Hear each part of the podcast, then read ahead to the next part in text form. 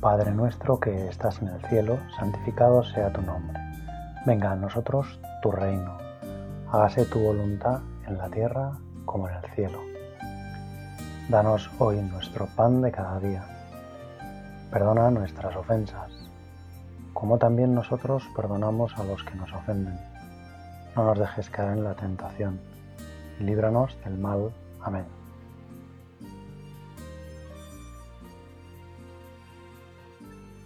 Empezamos nuestro rato oración poniendo en manos del Espíritu Santo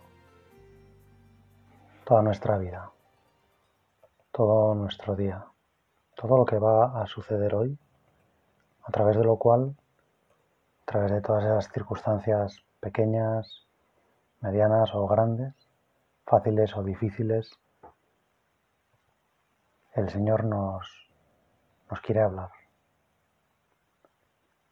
La Trinidad quiere entablar contacto con nosotros y lo hace a través del Espíritu Santo, a través de quien mejor nos conoce, la persona en esta tierra, en este mundo, que mejor sabe de lo nuestro, que mejor conoce nuestras circunstancias, nuestros pensamientos, nuestros sentimientos, dónde estamos, a dónde queremos llegar, qué queremos hacer con nuestra vida.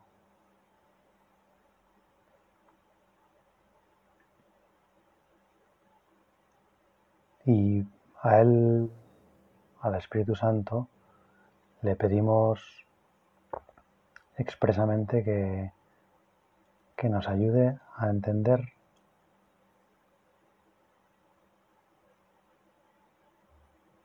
¿Por qué los fariseos discutían tanto sobre sus tradiciones y sobre si Jesús quería romper esas tradiciones o quería, quería destruir toda esa, esa herencia que habían recibido de sus padres, toda esa forma de vivir la relación con Dios. Para ello vamos a leer el Evangelio de San Mateo, en el capítulo 15, en los primeros 20 versículos nos habla de todo esto. Y hay una cosa que a mí siempre me, fascina y es que, bueno, pues siempre algunas, con mucha frecuencia había pensado que, pues que era una pena que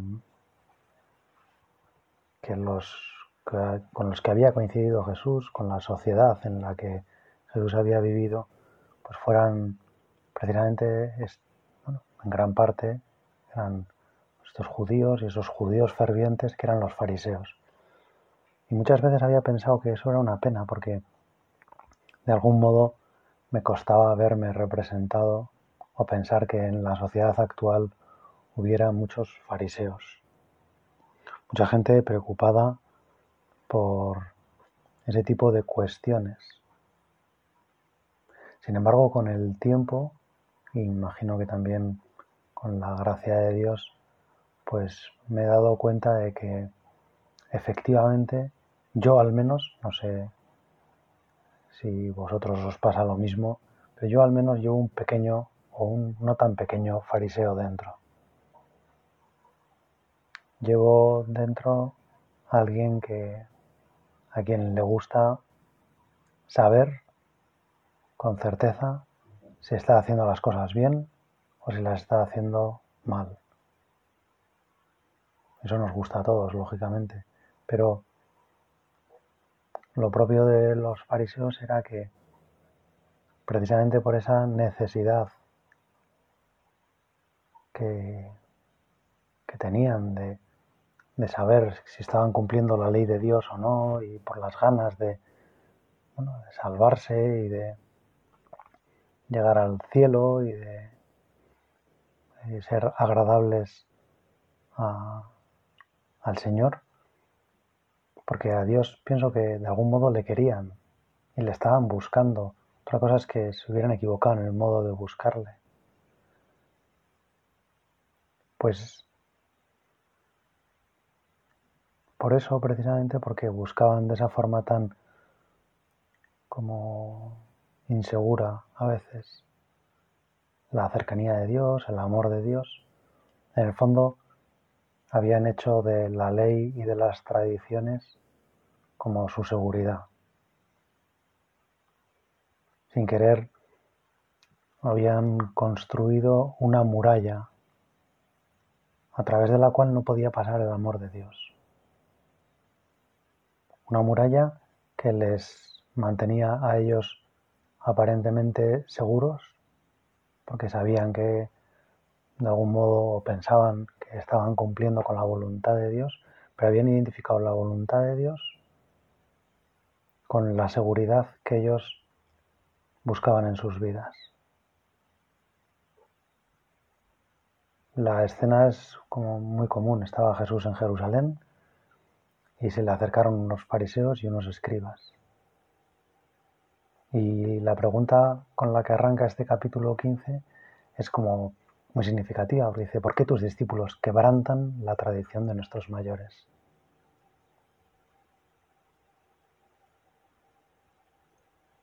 Pues cuando comen pan no se lavan las manos.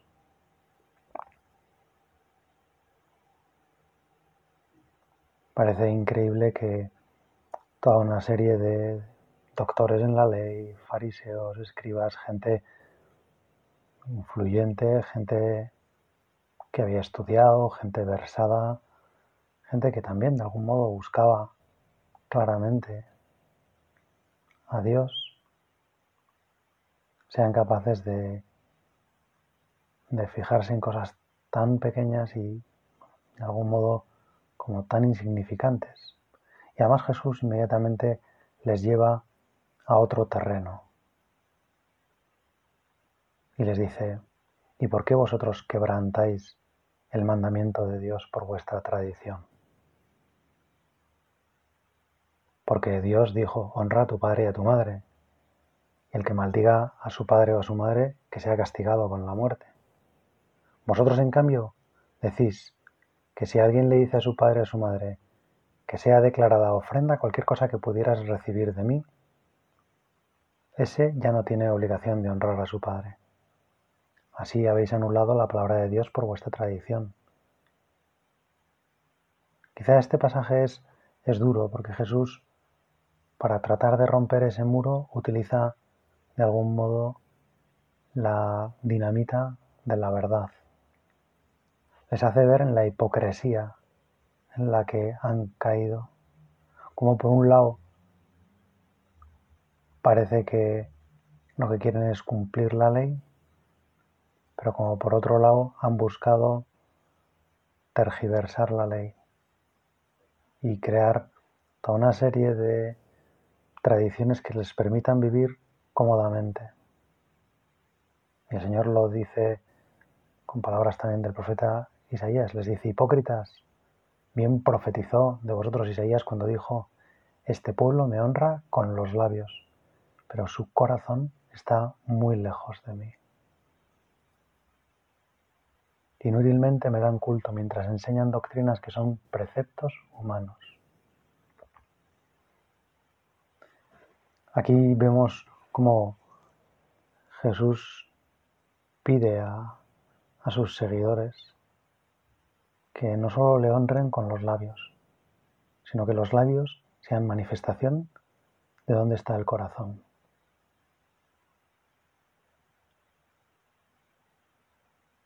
Tú Jesús quieres que nuestro corazón esté en ti. Quieres que nuestro corazón se abra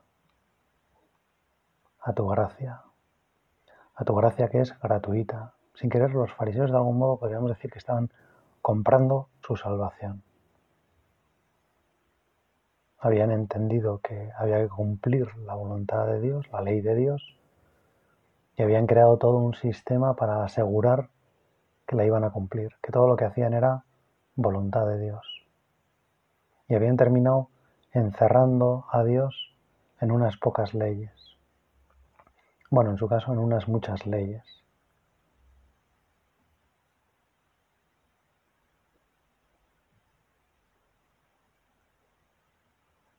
Después de esa escena, Jesús lo que hace es llamar a la multitud y les dice, escuchad y entendedlo bien, como diciéndoles, entended bien mis palabras.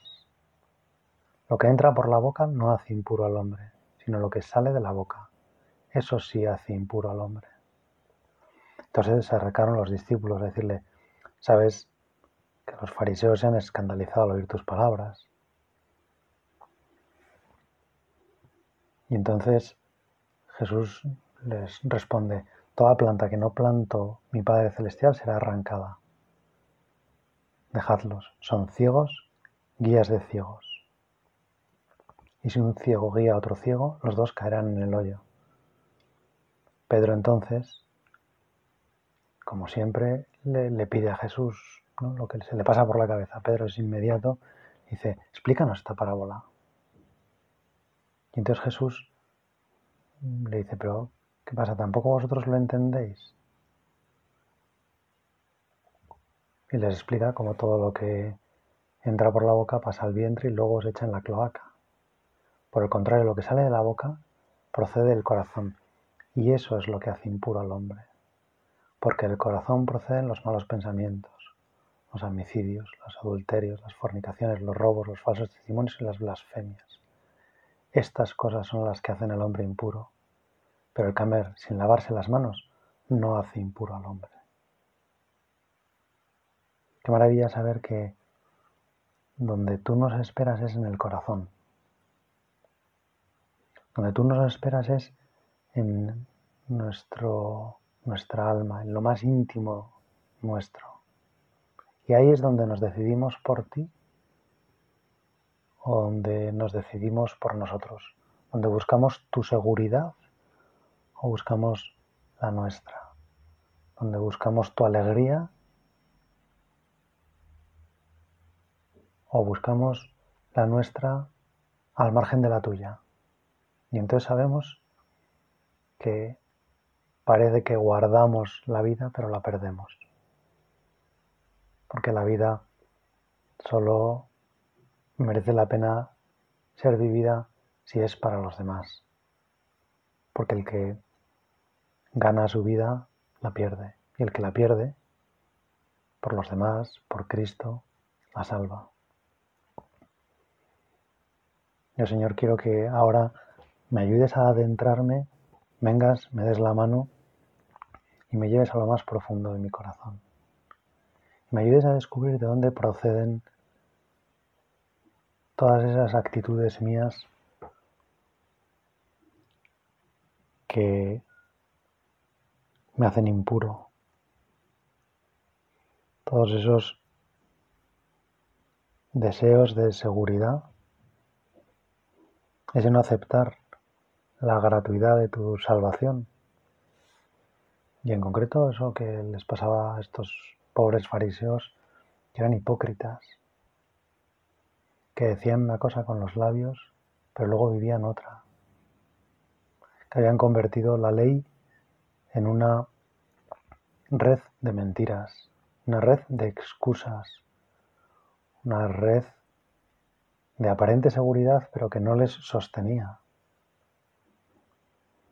porque no les generaba la paz que solo tú puedes dar, Señor, la paz que no da el mundo, la paz que no dan tampoco nuestras obras la paz que da saberse queridos por ti.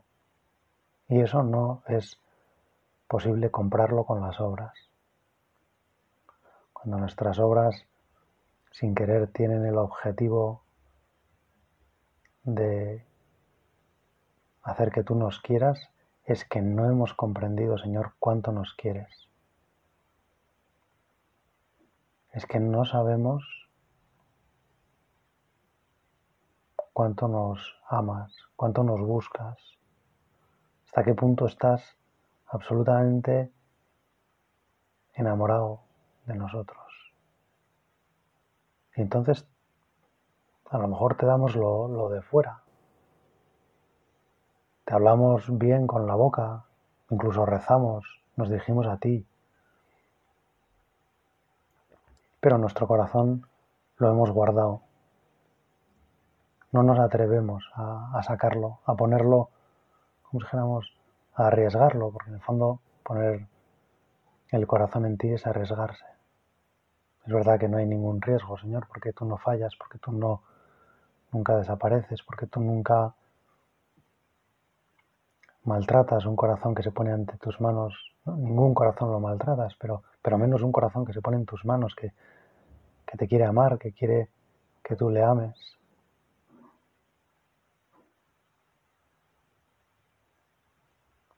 Pero para nosotros es un riesgo, porque a veces podemos no sentirlo, podemos no percibirlo. Es un riesgo. Nuestro corazón puede que sufra en algún momento.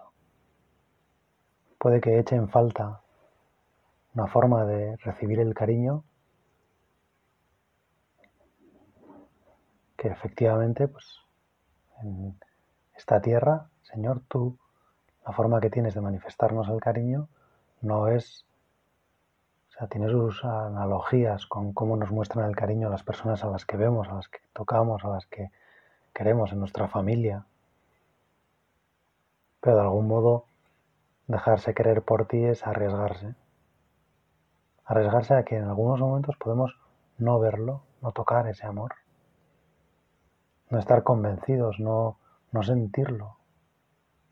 Y a la vez, Señor, yo quiero aprender a dejar que tú me toques el corazón. Quiero descubrir que de alguna forma, con esos deseos que yo experimento en mi corazón de un, de un cariño incondicional, de alguien que me quiera por encima de mis fallos, de alguien que me comprenda y me ayude y no solo no se ría de mis fallos, sino que me ayude, pero tampoco me deje en la estacada, que me ayude a cambiar, que me ayude a ser más feliz, en el fondo esos son mis fallos, mis errores, mis defectos, lo que hacen son como pequeños ladrones de felicidad que van horadando, que van saqueando mi corazón. Y Señor, yo quiero que me ayudes a cambiar, a encontrarlos, a descubrirlos, a denunciarlos, a la policía, a destrozar esos pequeños ladrones que van socavando mi alegría. Y quiero dejarte, Señor, que seas tú mi alegría. Que tú seas el que me, me hagas sentir, me hagas percibir, me hagas comprender todo lo que me amas.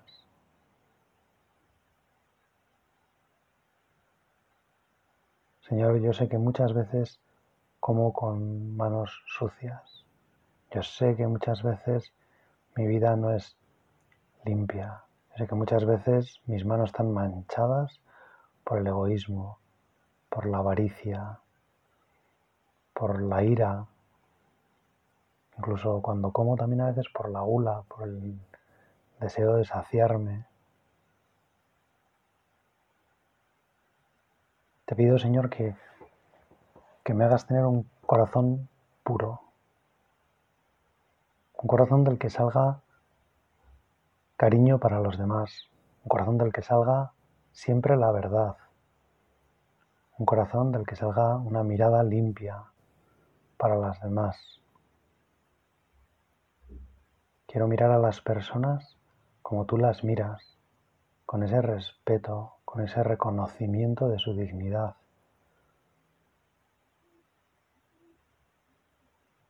Gracias Señor por todo lo que nos enseñas hoy en el Evangelio y por cómo nos hablas de, de la pureza de corazón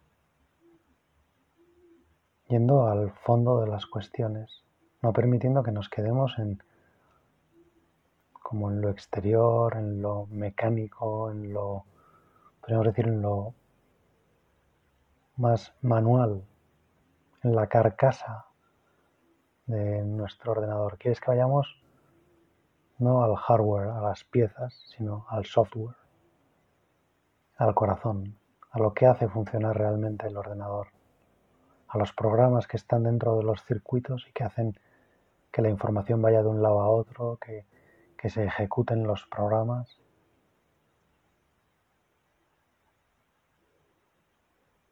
A lo mejor mi ordenador puede tener un golpe en una esquina, una vez se me cayó, y, pero sigue funcionando.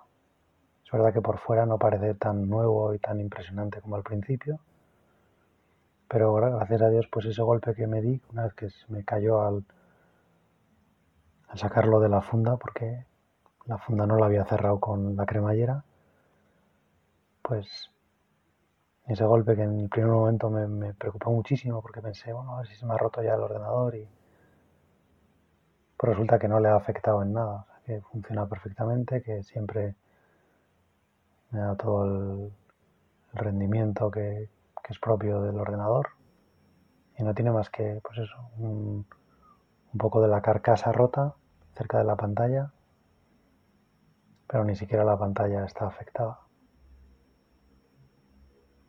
Pero el corazón del ordenador funciona perfectamente, responde perfectamente, se conecta con los programas, con la red perfectamente. Señor, yo quiero tener un corazón puro. Yo quiero dejarme querer. Quiero no poner ahí una muralla. Quiero, con tu ayuda, Señor, con tu gracia, con la ayuda de mi Madre Santa María, quiero permitirte que entres en mi corazón para purificarlo, Señor, porque ahí sí que a veces hay eso, egoísmo, ira, avaricia, sensualidad, malos pensamientos, juicios críticos de la gente, comparaciones, actos de soberbia. Perdona, Señor, porque tantas veces me he olvidado de ti, me he buscado a mí mismo, he estado pendiente solo de lo mío. He puesto una muralla ahí. Y además a veces eso lo he hecho, Señor, también buscando excusas.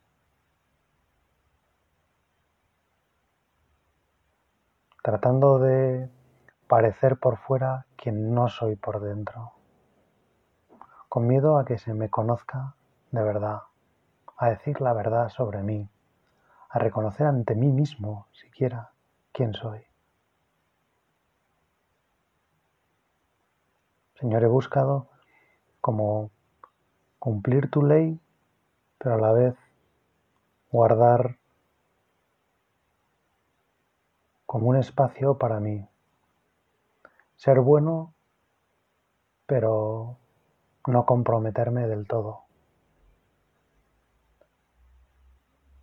no ir obviamente por fuera contra, contra Dios ni contra los demás, pero luego quizá a veces, ¿cómo son, por ejemplo, no sé, mis pensamientos acerca de los demás? Soy en ese sentido un poco fariseo, que por fuera parece que todo bien, pero luego por dentro, ¿cómo juzgo a las personas? ¿Cómo juzgo a los que tengo más cerca? cómo juzgo a mis padres, a mis hermanos, a mis hijos, a mis amigos, a mis compañeros de trabajo. Para empezar, ¿por qué los juzgo si no tengo esa misión? ¿Por qué tengo puesta a cada uno una etiqueta sobre cómo es, sobre cómo actúa, sobre lo que me parece su vida? ¿Por qué me comparo? ¿Por qué no me doy cuenta de que yo soy único para Dios. ¿Por qué he puesto esa barrera en mi corazón? ¿Por qué no le dejo a Dios entrar ahí y conocer todo lo que hay? Pero sobre todo, ¿por qué no le dejo a Dios que me quiera como soy? ¿Por qué intento demostrar que soy el que no soy? ¿Por qué vivo por fuera con una careta, tratando de hacerme como agradable a todos y sin dejar que se vea quién soy de verdad. Y sin reconocer que de mi corazón salen pensamientos a veces tan horribles, que de mi corazón salen afectos tan manchados, que de mi corazón se ponen en marcha conductas tan egoístas, tan superficiales tan vanidosas, en las que yo soy el centro, en las que solo me preocupo de mí. Señor, perdona de verdad. y ayúdame a purificar. Señor, dame el agua que no purifique mis manos, sino que purifique mi corazón.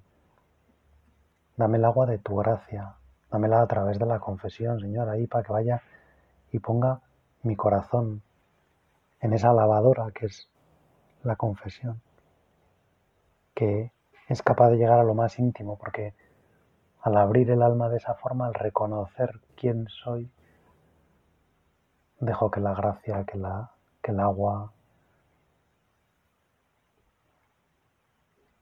limpie, purifique y refresque mi alma.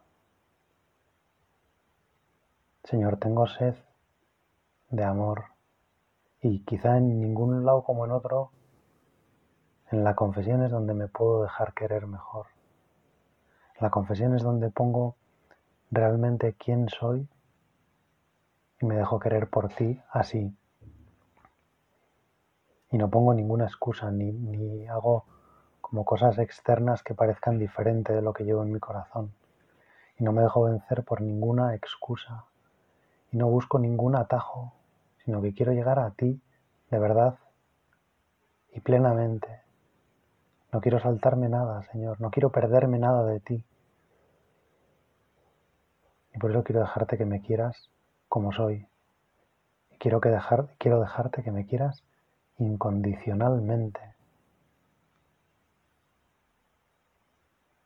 En el fondo, sin querer, pues esta actitud de los fariseos muchas veces era falta de confianza en sí mismos y falta de confianza en Dios. Pensaban, si Dios nos conoce como somos realmente, no nos va a querer.